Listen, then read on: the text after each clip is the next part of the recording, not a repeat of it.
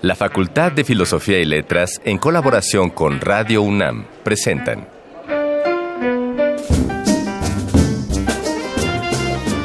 Lecturas de pasillo y debates de jardinera. Pensamientos de biblioteca y encuentros de ludoteca. Cátedras extraordinarias fuera del aula.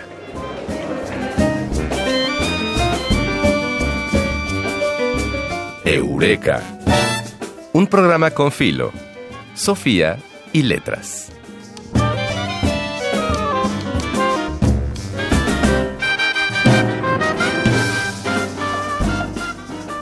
Mezclar el fútbol con la academia siempre es motivo de debate. Aunque nadie se opone al valor de la actividad deportiva, para muchos el quehacer intelectual no puede ser compatible con el espectáculo que supone un partido de fútbol. Las citas no son escasas ni medidas. Mientras Borges decía que la popularidad del fútbol se basaba en la estupidez general de la población, que era mantenida ignorante por el espectáculo, autores como Juan Villoro hacen alusiones más amables al esférico al asegurar, por ejemplo, que Dios es redondo. Lo que es verdad es que ningún ejercicio intelectual ni ningún saber debería estar peleado con un sano entretenimiento, en tanto que cada quien puede decidir cómo pasar mejor su tiempo libre y casi podríamos decir cómo pasar mejor el balón. Así con esta polémica les doy la bienvenida a nombre de mi compañera Ana Mari Gómez que se va a perder esta sesión. Yo soy Ignacio Escárcega y esto es lo que hemos preparado para la emisión de hoy. El Arcón Mascarones también guarda sonidos de actualidad, como la voz de Kiren Miret, autora de Fútbol, Calambres, Balones y Escupitajos, de quien escucharemos cómo lleva su gusto por el fútbol a la literatura. Para hablar sobre la extraña fusión entre los libros y el balón, donde el deporte ha sido tratado en todas las perspectivas, nos acompañará el promotor cultural Jaime Vázquez.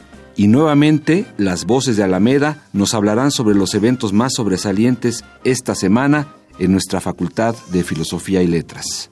Así que iniciemos un encuentro que esperemos sea amistoso entre el fútbol y la lectura. Bienvenidos a Eureka, un programa con filo, Sofía y Letras.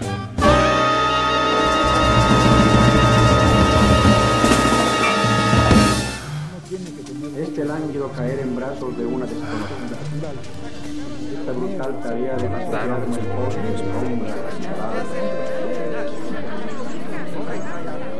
Las palabras que edificaron nuestro presente.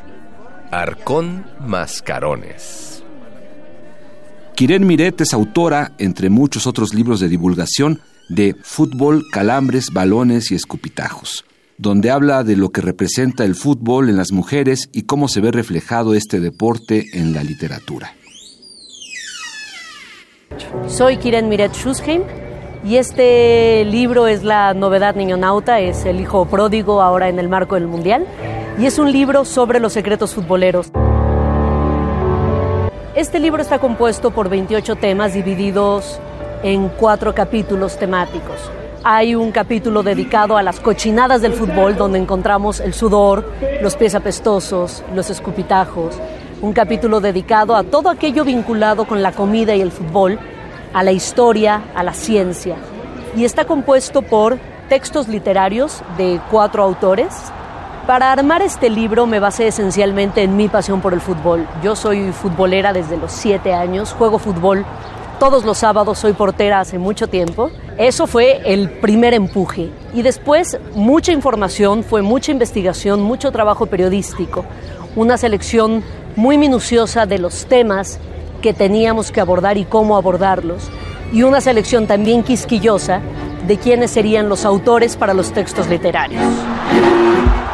Este libro es el cuarto de la serie de Niñonautas y hemos tenido que ir eh, actualizando a los autores porque son un montón de cuentos. Aquí buscamos autores que fueran futboleros, pero que tuvieran la sensibilidad para poder hablar de los temas como solemos hablar de los temas en Niñonautas, es decir, de una manera muy libre, muy desparpajada, muy relajada, muy divertida y un poco didáctica, que esa es la clave de este proyecto.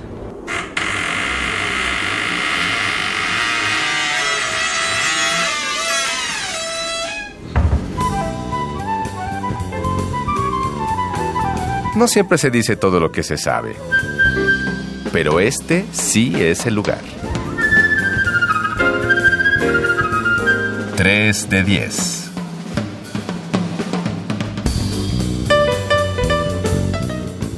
Hoy en 3 de 10 tenemos el gusto enorme de estar acompañados por el maestro Jaime Vázquez, promotor cultural, para adentrarnos en la polémica de literatura y fútbol. Bienvenido, Jaime. Gracias, Nacho. Encantado de que, de que, estés aquí en nuestro, en nuestro programa. Y podemos arrancarnos, fíjate ahora que veo aquí en, el, en las notas que de repente es fútbol y de repente es fútbol, ¿no? Sí. ¿Tú qué, tú qué dices? ¿Cómo está, ¿Cómo está la cosa ahí? No, bueno, mira, a mí me parece que la misma cancha de fútbol Ajá. es el universo para el cual la pelota es redonda y la pelota es Dios. Es decir, ahí están los... Ahí está sintetizado Ahí todo. está sintetizado todo. Sí, desde luego Borges decía que el fútbol es popular porque la estupidez lo es, ¿verdad? Y es una manera de, de, entender el deporte o el fútbol en este caso como un espectáculo de masas que puede tener mucho de circo, ¿no? Sí. Algo alienante.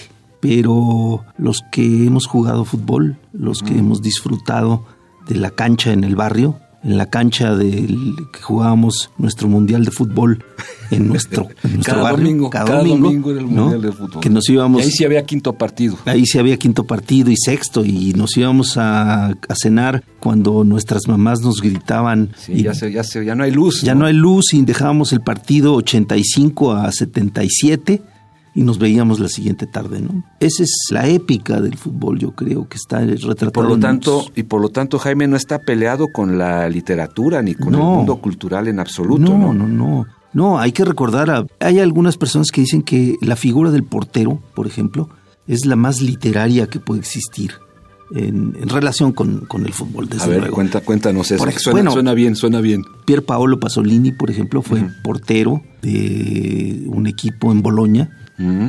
Le encantaba el fútbol. Le encantaba el fútbol.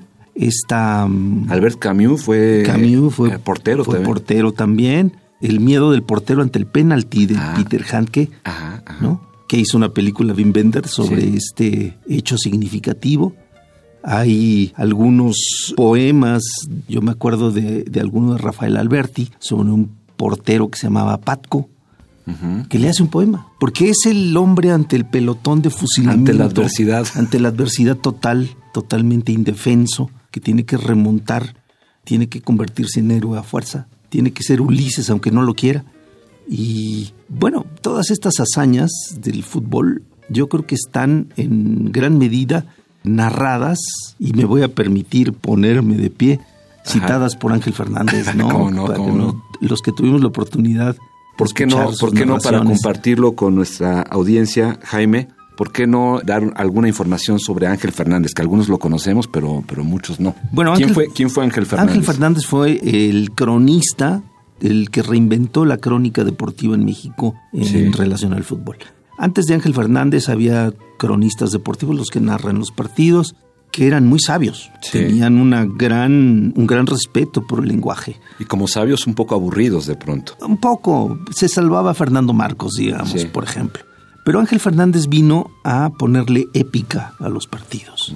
Convirtió al fútbol, al más aburrido de los encuentros de fútbol domingueros, Lo convertía en un partidazo. en, en- en una batalla de, sí. sí. en la batalla en, en la guerra de Troya y había caballos de Troya y estaba Ulises y estaba Odiseo y estaba quien te puedas imaginar París Bueno, esta frase que mencionabas hace rato es, es un clásico de Ángel Fernández, ¿no? Que decía, y me pongo de pie. Cuando había una gran jugada decía, y me pongo de pie. sí veía a los jugadores de fútbol como gladiadores como personajes de, de novelas rusas yo no sé algo así y oírlo era delicioso. Entonces tenía además grandes hallazgos literarios. Tú mencionabas, por ejemplo, Juan Villoro. Juan Villoro ha dicho muchas veces que su afición al fútbol y en gran parte su afición a la literatura viene por escuchar a Ángel Fernández. Mira, qué maravilla. Ahí O ya sabemos a quién echarle la culpa, como lo, como lo queramos ver. Sí. Un saludo a Juan Villoro, un por saludo a. Juan Villoro, que es necaxista. Que Es necaxista, sí, sí, sí. A pesar de, bueno, es que vivió tiempos también heroicos del... Los noventas, ¿no? Sí. El del tricampeonato de los noventas. Y antes. Y antes, sí, y sí, sí. mucho antes. Aquel Necaxa de las grandes batallas contra el Atlante. Ajá, exacto. Los once hermanos, ¿no? Sí. Bueno, él no vivió los once hermanos, era muy chico. No, ni, ni había nacido pero conoce perfectamente la historia de, ese equipo. Oye, yo me acuerdo de, Ángel Fernández justo de cuando había este jugador que debutó en los 70 en el América, Cristóbal Ortega. Hay otra frase memorable de cuando celebraba el buen, el buen juego de Cristóbal Ortega en el América, decía, y aquí tenemos claro que Cristóbal no descubrió América, sino que América descubrió a Cristóbal. Sí, Justo. Era, era, era un gran cronista. Y a su manera, yo digo que hacía gran crónica literaria sobre el fútbol, cosa que se ha perdido un poco en las generaciones. Sí, hay algunos sucesores, por ejemplo, esta, esta frase que no, no me acuerdo el nombre del locutor, pero esto de la pelota está en el fondo, ¿no? También es como un poco esta herencia de ponerle cierto valor retórico a la narración, algunas cosas del perro Bermúdez, ¿no? Sí, El tirititito o, ¿no? Sí, sí, sí. que tienen que ver con esta herencia en buenos términos de Ángel Fernández. Que se han quedado en nuestro lenguaje común. Que están incorporados, sí, sí. Se han incorporado. Y ya decimos zambombazo. Zambombazo, exacto. Sí. Oye, y bueno, estamos hablando de distintos escritores que ven el fenómeno del fútbol, pero también podemos hablar del otro lado, de ciertos entrenadores, de ciertos directores técnicos que también reflexionan sobre el juego, pero que utilizan ciertos recursos literarios que revelan que tienen ahí una inteligencia, una astucia y que es muy interesante en su lectura, como Jorge Valdano, ¿no? Jorge Valdano, que fue goleador en el Real Madrid, campeón con la selección de Argentina en México 86 y que pues también ha escrito, ha escrito por ahí algunos libros sobre, sobre fútbol. Sí, Valdano dice que el pase que le dio a Maradona en ese gol el gol del siglo. El gol del siglo, que él fue el que le dio el pase. Que nadie, él dio la asistencia. Él dio la asistencia. 50-50. Exactamente. Bueno, hablas de Valdano, yo mencionaría a otro, a Guardiola. Guardiola. Guardiola es un... ¿Por qué nos entusiasman los, los equipos de Guardiola, por ejemplo? Podrías tú decir. Sí, bueno, yo creo que son máquinas de relojería. Decía Pasolini, para volver a la literatura, y creo que tiene un texto que se llama así, el fútbol es de poetas y de narradores. Mm. Yo estoy de acuerdo con esa frase. El Barcelona y algunos otros equipos tienen poetas y narradores en la cancha. Exacto. Yo digo que Cristiano Ronaldo, por ejemplo, es un gran narrador, pero Messi es, un, extraordinario poeta. Ah, qué bonito. A ver, desarrollalo, está bueno, está bueno. Si pensamos que, como decía Cortázar, que el cuento vence por knockout y la novela vence por decisión. Qué maravilla. Eso decía Julio Cortázar. Otra cosa que nos conecta con lo deportivo, ¿no? En este caso el box. Con el box. Podemos decir que la sensibilidad de Messi está en la magia del instante, está en la metáfora, está en en encontrar el, rincón, el espacio perfecto, como encontrar la palabra perfecta en el lugar adecuado. Es un poeta. Es un poeta. Y Cristiano Ronaldo es un estilista a su manera, de grandes recorridos, de fuerza, de astucia, pero de una resiedumbre física, de una fortaleza física enorme me parece que Cristiano es un narrador, es decir, escribe novelas como Guerra y Paz, eh, mm. como Doctor Chivago. Bueno, y entrados en ese terreno, ¿tú qué prefieres, al poeta o al narrador? Yo prefiero al poeta. Yo prefiero a Messi, yo prefiero a Messi, desde luego, no, con esto no quiero decir que Cristiano sea menor. Que sea despreciable, acaba de hacer un hat-trick con, el, con la Juventus. Sí. Pero fíjate que Pelé, el mejor de todos, tenía ambas cosas. ¿Pelé mejor que Maradona, dirías tú? Yo digo que sí. Yo digo que sí. Yo, Pelé es el mejor de la historia. Es el número uno, es el Cassius Clay, el Mohamed Ali del fútbol, es el Michael Jordan del fútbol es, único, es, irrepetible. Sí, ok. Oiga, maestro Jaime Vázquez, usted y yo que hemos compartido en algunos momentos las canchas dominicales, ¿en dónde nos deja una triste comparación con estas estrellas del balón? no, pues nos deja en un balcón admirando el paisaje, ¿no? Muy bien. nos deja un poquito de lado yo creo que nuestro fútbol nunca crecerá a esos niveles, nunca tendremos esas fortalezas y esos, talentos, pero viviremos de nuestros poetas locales y de nuestros narradores. De nuestras rapsodas humildes, de la acotación. Que nos hacen felices y nos ponen tristes, cada domingo en Ceú, por ejemplo, cuando vemos a los Pumas. no, bueno, eso ya es verdaderamente para... Mejor sigamos con Messi y Cristiano. Los grandes jugadores. Ah. ¿Cuál es tu jugador preferido de la historia? Yo creo que en mí, porque además tuve la, la oportunidad de verlo en el... Jugaban en la cancha del Estadio Azteca en aquel entonces, era Fernando Bustos. Fernando Bustos que era en aquel entonces era extremo derecho y era muy habilidoso.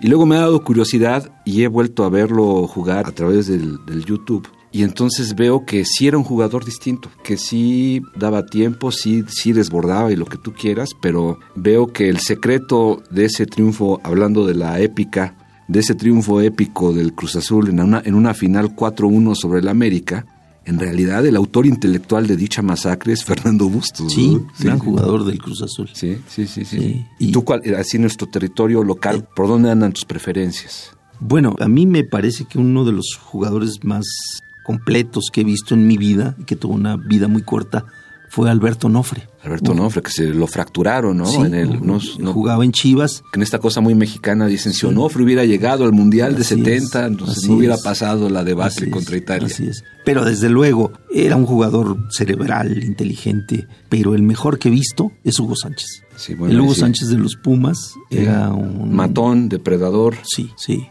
mexicanos, ¿no? Sí, quizá un poco simpático, pero eso ya es otra cosa. Es otra cosa. es otra cosa. No, no, no confundamos al artista con el arte. École, muy bien. Oye, Jaime, y hay otra voz ahí muy interesante en la escritura sobre el fútbol, que es Eduardo Galeano. No sé qué piensas tú de lo que, de las cosas de Galeano acerca del, del fútbol. Sí, no, bueno, Galeano tiene un punto de vista muy mágico también sobre el fútbol, muy interesante, muy llenador, muy amplio. Nos ha dado frases inolvidables, ¿no? Para quien le gusta el fútbol. Dennos un poquito de, ¿cómo decía? Un, poquito de fútbol bonito, ¿no?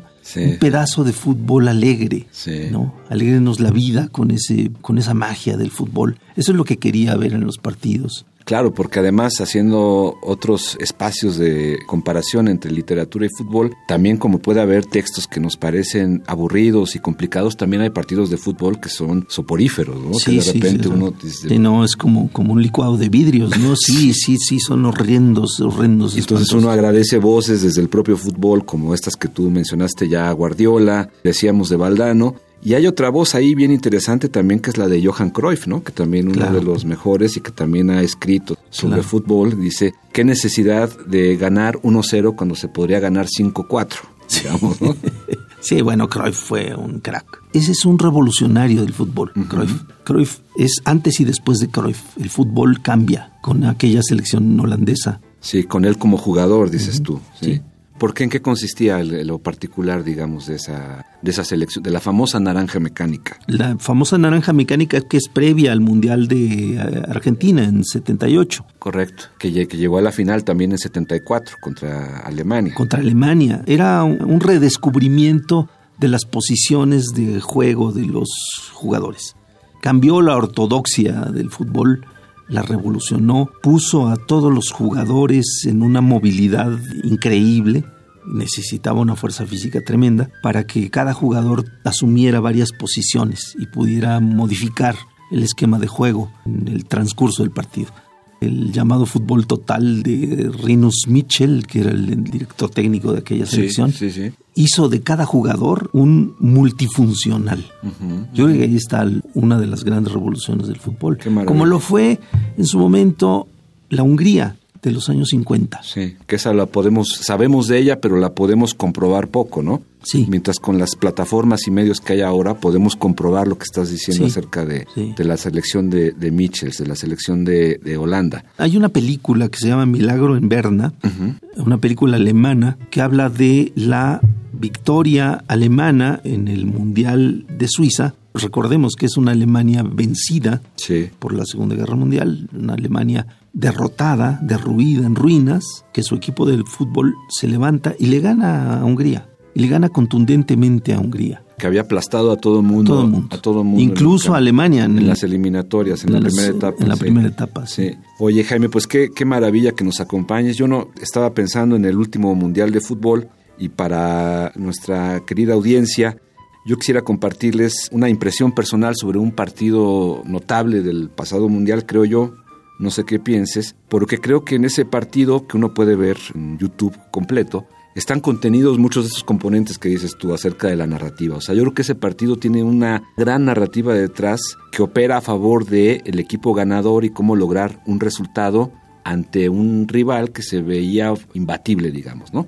A mí el partido que más me gusta del pasado mundial es el de Brasil-Bélgica. Yo creo que la selección de Bélgica hizo un partido verdaderamente impresionante y que se aplicó todo el tiempo para poder lograrlo. No sé qué piensas tú del último mundial, con qué imagen te quedas. Bueno, fíjate que, es curioso, no tengo un recuerdo particular sobre ese partido, sí, de la selección de Bélgica, que era muy sorprendente. Era muy sorprendente porque es como como casi que ya llegaron desfondados contra Francia al, a la semifinal. Sí, sí, tengo un, un, recuerdo muy positivo de esa selección de Bélgica que nos hizo soñar, igual que la selección de Croacia. Sí, nos hizo soñar en un nuevo campeón del mundo, en una nueva, en un nuevo país que se subiera a ese primer peldaño y levantara la copa, ¿no?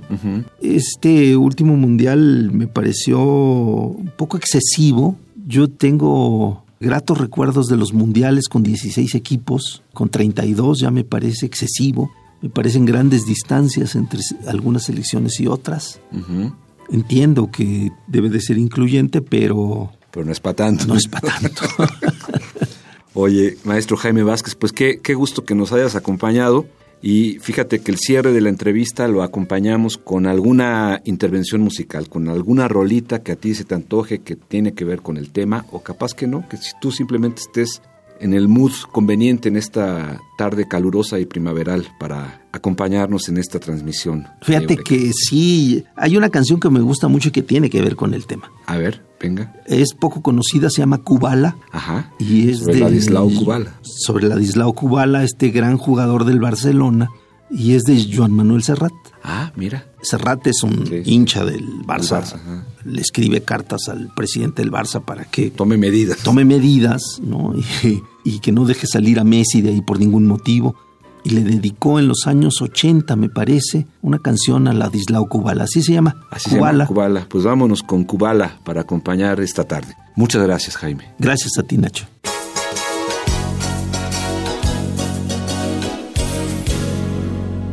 Pelé d'en Pelé i Maradona un i prou.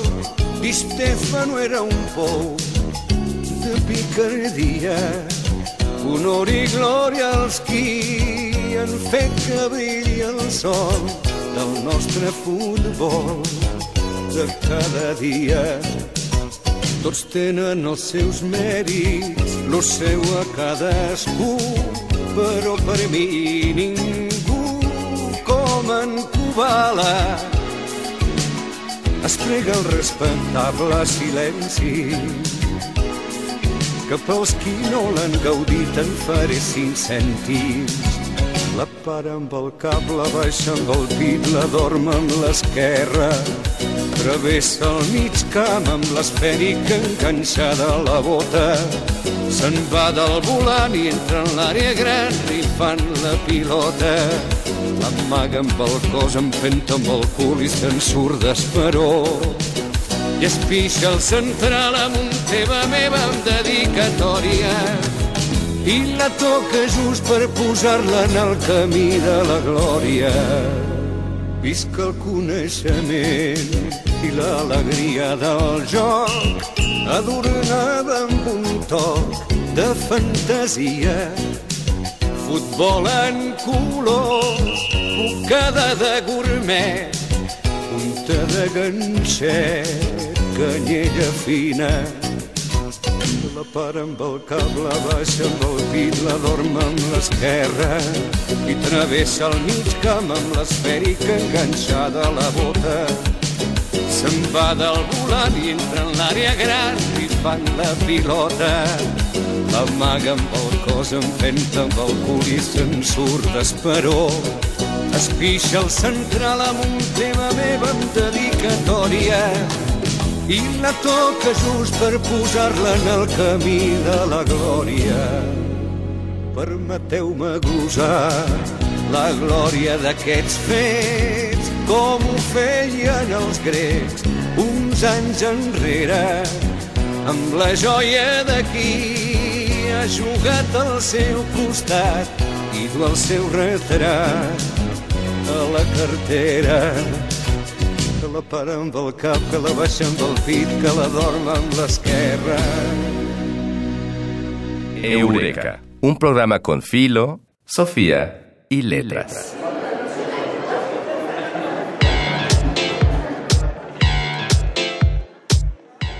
Voces de Alameda, tu agenda radiofónica de la facultad.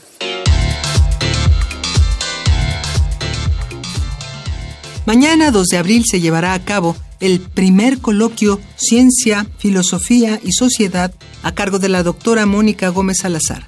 La cita es desde las 8 hasta las 20 horas en la sala A de la Facultad de Filosofía y Letras. También a partir de hoy y hasta el viernes 5 se llevará a cabo el Coloquio de Letras Modernas de Estudiantes para Estudiantes, a cargo de la maestra Berenice Ortega Villela. Si deseas asistir, te esperamos en el Salón de Actos desde las 9 hasta las 20 horas.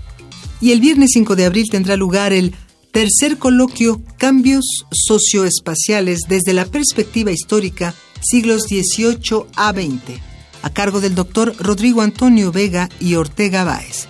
Te esperamos de las 10 a las 15 horas en la sala A de la Facultad de Filosofía y Letras.